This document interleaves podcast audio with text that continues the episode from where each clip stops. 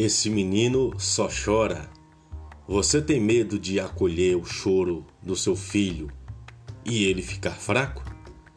Quando educamos uma criança, validamos os sentimentos. Ela entende que o que ela sente importa. O que para o adulto pode parecer um motivo besta para choro, para ela não é. Muita gente pergunta se educar os filhos com tanto acolhimento não vai torná-los despreparados para o mundo duro lá de fora.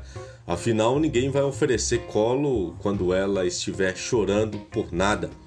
Outra questão que pega é quando o parceiro ou parceira não está na mesma pegada da mãe e acaba sendo mais tradicional na forma de educar. Muitas mães ficam aflitas, achando que a criança vai passar maus bocados e ficar traumatizada ou confusa por ter dois estilos parentais diferentes na casa.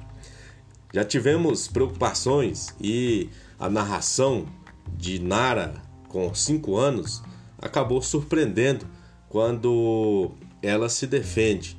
Basta que um dos pais tenha abordagem mais consciente para que a criança reconheça seu valor e reivindique respeito.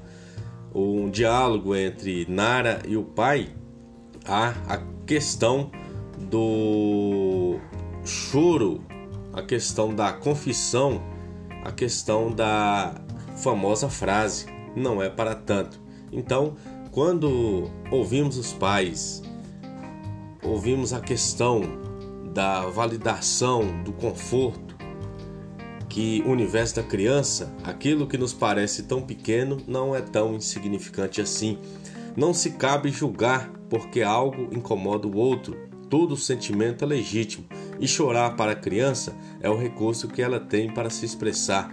Nossa angústia em não vê-la como um ser fraco, em não escutar nossa criança interior invalidada, cutucada pelo choro dela, nos impulsiona a tentar calá-la. Não fazemos por mal, mas porque não temos outros recursos.